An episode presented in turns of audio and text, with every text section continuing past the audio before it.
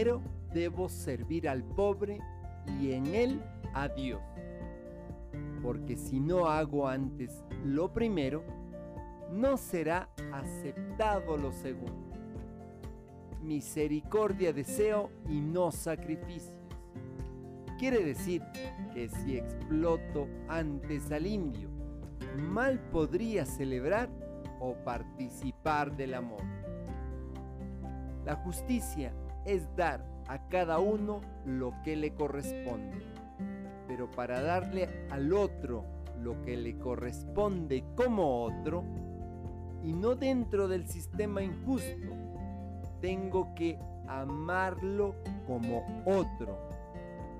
Entonces, solamente amándole al otro como otro, es que después le daré lo que le corresponde como otro y no como parte del sistema. Te acompaña Mario Tapia Hernández y nuestras familias.